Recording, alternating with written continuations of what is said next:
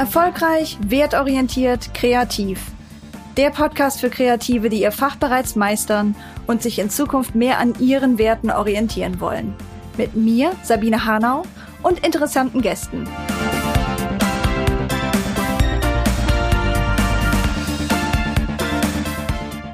Hi, heute habe ich wieder eine Haus raus Folge für dich parat. Eine dieser Folgen, wo ich fünf bis zehn Minuten auf ein Thema riffe, um dir hilfreiche alltagspraktische Tipps, Ideen und vielleicht sogar den ein oder anderen Arbeitsauftrag zu geben. Und heute ist unser Thema Spezialisier dich. Je nachdem, wo du in deiner Reise bist als kreative Kreativer, hast du dir darüber vielleicht schon Gedanken gemacht, vielleicht auch nicht. Vielleicht hast du dir auch Gedanken gemacht und das letzte Mal ist schon ein paar Jahre her.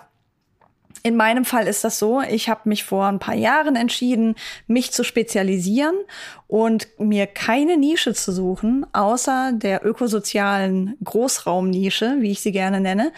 Und aktuell ist mal wieder Zeit, darüber nachzudenken, ob das eigentlich noch gut passt. Das mit den Nischen, das ist so eine Sache. Die können ja sehr groß sein, wie ökosoziale Organisationen aller Größenordnungen und aller Branchen in meinem Fall. Das ist eine riesige Nische, deswegen Großraumnische. Oder die können auch sehr klein gefasst sein, wie zum Beispiel Lebensversicherung oder Kopfschmerzmittel oder Komposthersteller. Also je nachdem, wie groß oder klein du deine Nische bauen willst, hat das verschiedene Vor- und Nachteile. Ich rede jetzt einfach mal aus meiner Erfahrung, denn natürlich kann ich da jetzt keine allgemeingültigen Regeln aufstellen. Ich denke, das wäre vermessen. Aber ich kann dir sagen, warum ich mich entschieden habe, eine Großraumnische zu wählen. Nämlich, weil ich nicht den Eindruck vermitteln möchte, dass meine Kundschaft grundsätzlich miteinander im Wettbewerb steht. Ich möchte gerne mit Organisationen und Firmen arbeiten, die sich damit wohlfühlen, dass ich nicht zugleich einem Konkurrenten dabei helfe, deren Kunden zu überzeugen, zu wechseln. Und gerade im Bereich Stromanbieter, Wasseranbieter, vielleicht sogar auch Internetanbieter, Website-Hoster und so weiter, da ist die Konkurrenz sehr groß. Man ist oft nicht bei mehreren registriert, sondern nur bei einer Firma.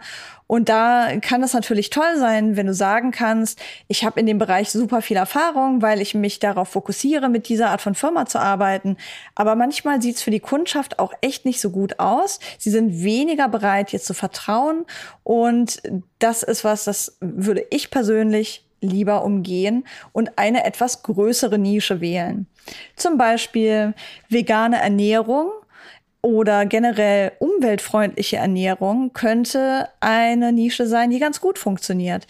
Denn anders als jetzt beim Thema Strom- oder Wasseranbieter sind wir ja da nicht gebunden an Vertragslaufzeiten, sondern können uns einfach nach Lust und Laune bedienen und unseren Kühlschrank oder unsere Speisekammer vollräumen und da so viele verschiedene Anbieter oder Marken reinstellen, wie wir wollen, gleichzeitig. Und auch bei jeder Mahlzeit, beim Kochen oder einfach nur, wenn wir uns eine Stulle machen machen so und so viele verschiedene Marken zugleich verwenden.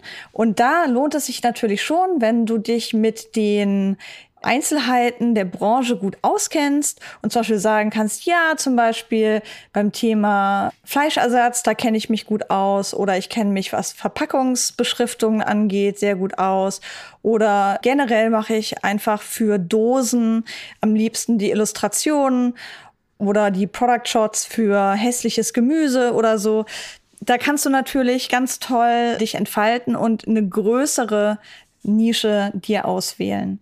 Und da sehen wir auch so ein bisschen den Unterschied zwischen den Nischen. Ne? Die eine, die ich zuerst genannt habe, ist halt an eine Vertragslaufzeit gebunden und die andere ist halt eher so alltägliche Entscheidungsfindung, ist eher Konsumverhalten im Kleinen, wo ich in den Laden gehe oder vielleicht online shoppe und auch mich nicht festlege auf längere Zeit. Die andere Entscheidung, die du natürlich treffen kannst im Bereich Nische, ist, wie groß soll denn deine Kundschaft sein? Wo soll sie sich befinden? Willst du dich zum Beispiel örtlich festlegen? Das kann sein, ich arbeite nur mit Firmen im Ruhrgebiet oder nur in meiner Stadt oder nur in Deutschland oder nur in Europa. Oder du kannst es ganz breit aufstellen. Das ist was, was wir bei From Scratch zum Beispiel machen. Wir arbeiten mit Firmen weltweit und haben uns da gar nicht besonders festgelegt, auch wenn unser Schwerpunkt, sage ich mal, Europa ist. Und dann kannst du dir überlegen, wie groß deine Kundschaft am besten sein sollte. Lieber Solo-Selbstständige oder sehr kleine Teams oder Mittelstand oder große multinationale Organisationen. Und dann gibt's natürlich noch die ganzen öffentlichen, halböffentlichen Träger, die oft, was die Größe angeht, nochmal ganz anders aufgestellt sind, weil sie in ganz andere Bezüge eingebunden sind. Und da kann es sich auch lohnen, sich festzulegen oder zu spezialisieren. Ich merke, je länger wir arbeiten bei From Scratch, dass unsere glücklichste Kundschaft in größeren Organisationen zu Hause ist. Es kann auch manchmal anders sein. Wir haben auch Kundschaft mit so circa 60, 70 Mitarbeitenden, die sehr gut mit uns arbeiten und sehr happy rüberkommen.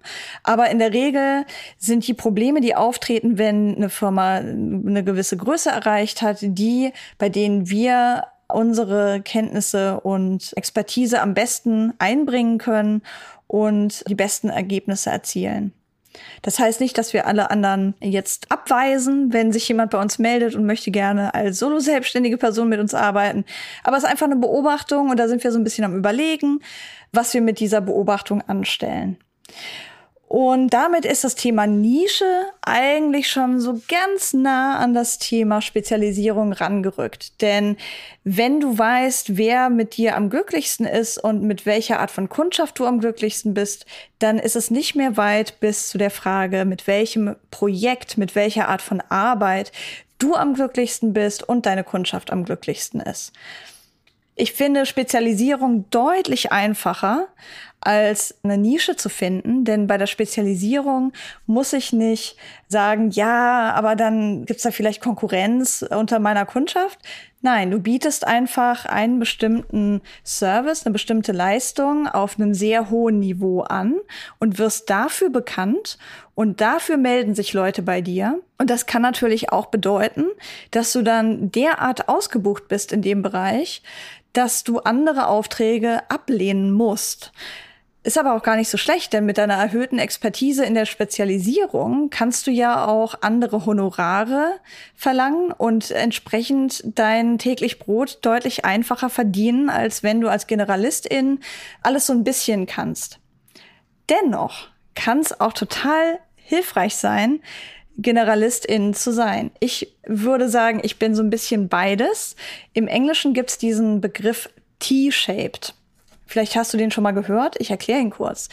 Beim T-Shaped, da geht es darum, dass ich einerseits in die Breite gehe mit meinen Kenntnissen und meiner Expertise. Das ist der waagrechte Strich vom großen T. Da bin ich Generalistin. Da kann ich jetzt in meinem Fall zum Beispiel verschiedene Sprachen abdecken, Print und digital abdecken, Text, Workshop, Coaching, Community Management, all das abdecken. Aber dann gibt es trotzdem diesen Strich nach unten, diesen senkrechten oder vertikalen Strich vom T. Und das ist der Bereich, in dem du Tiefe mitbringst, wo du dich besonders gut drin auskennst. Das heißt, du bist nicht einfach ausschließlich Generalistin, sondern du hast auch in einem Bereich vertiefte Kenntnisse, das bedeutet aber im Umkehrschluss auch, dass du nicht einfach nur dich in einem Fachbereich auskennst, es gibt ja diesen sehr wenig netten Begriff Fachidiotin. Das sind wir dadurch nicht, sondern wir sind ganz breit aufgestellt und haben in einem Bereich vertiefte Kenntnisse. Und das könnte zum Beispiel sein, eine besondere Art Design zu machen oder eine bestimmte Programmiersprache oder das ein bestimmtes Thema, wie zum Beispiel Antirassismus oder barrierefreie Website-Gestaltung oder in meinem Bereich ist es, was man im amerikanischen oder englischen als Conversion Copywriting kennt, eben Texte so zu schreiben, dass sie Leute ins Tun bringen. Und ethisches Marketing. Diese Kombination, das ist mein senkrechter T-Strich. Und so habe ich so meinen Wohlfühlbereich gefunden in dieser T-Shape, in diesem T und habe jetzt nicht mehr ständig die Frage, sollte ich mich spezialisieren? Ah, aber dann verliere ich alles andere. Nee, ich habe die Möglichkeit, auf mein generelles Wissen zurückzugreifen bei meiner Arbeit. Ich kann das nutzen und einbringen und viele verschiedene Angebotsformen für meine Kundschaft umsetzen, aber in erster Linie halt in einem Bereich. Und das ist auch der Bereich, wo ich sagen würde, wenn sich jemand bei mir meldet und das spielt gar keine Rolle in dem Auftrag, dann bin ich eigentlich nicht sonderlich interessiert. Ja, mein Auftrag an dich ist jetzt, dir einfach mal fünf Minuten eine Küchenuhr zu stellen oder einen Timer auf deinem Handy und mal aufzuschreiben, welche Arten von Tätigkeiten machen dich besonders glücklich und wo hast du das beste Feedback von deiner Kundschaft für bekommen? Schreib einfach mal alle Aufträge, Projekte, Arbeitsweisen, Branchen, Firmengrößen, geografischen Bereiche ganz vermischt auf. Einfach wie es dir in den Sinn kommt. Und dann, wenn die Küchenuhr klingelt oder dein Timer vorbei ist, dann schau noch mal drauf und guck, ob du Muster erkennen kannst. Und diese Muster, was ich mit solchen Sachen immer ganz gerne mache, ist, ich mache mir zum Beispiel eine Post-it-Notiz und hänge mir die wohin oder mache mir eine Erinnerung auf mein Handy, wo ich dann alle paar Tage oder vielleicht sogar jeden Tag für eine Woche dran erinnert werde, darüber mal nachzudenken und aufzuschreiben, was das in mir auslöst, wenn ich das sehe. Einfach damit ich mir die Zeit gebe, das so ein bisschen zu überdenken, darauf so rumzukauen, bis ich ein Gefühl dafür habe, was ich mit der Information machen möchte. Es lohnt sich, das alle paar Jahre mal wieder durchzuführen, um zu gucken, bin ich eigentlich noch auf dem richtigen Pfad unterwegs oder sollte ich mir überlegen, da eine Kurskorrektur durchzuführen? Und dazu lade ich dich heute ein. Es ist eine super Zeit im Jahr, um das zu machen. Du kannst dieses Jahr noch die ersten Resultate deiner Entscheidung sehen und dabei wünsche ich dir viel Erfolg. Hey, vielleicht hörst du jetzt zu und denkst dir, ha, Sabine, du hast gut reden. Meine Situation sieht ganz anders aus. Da stellen sich folgende praktischen Fragen und ich habe außerdem diese Bedenken im Kopf. Hey, damit bist du nicht allein.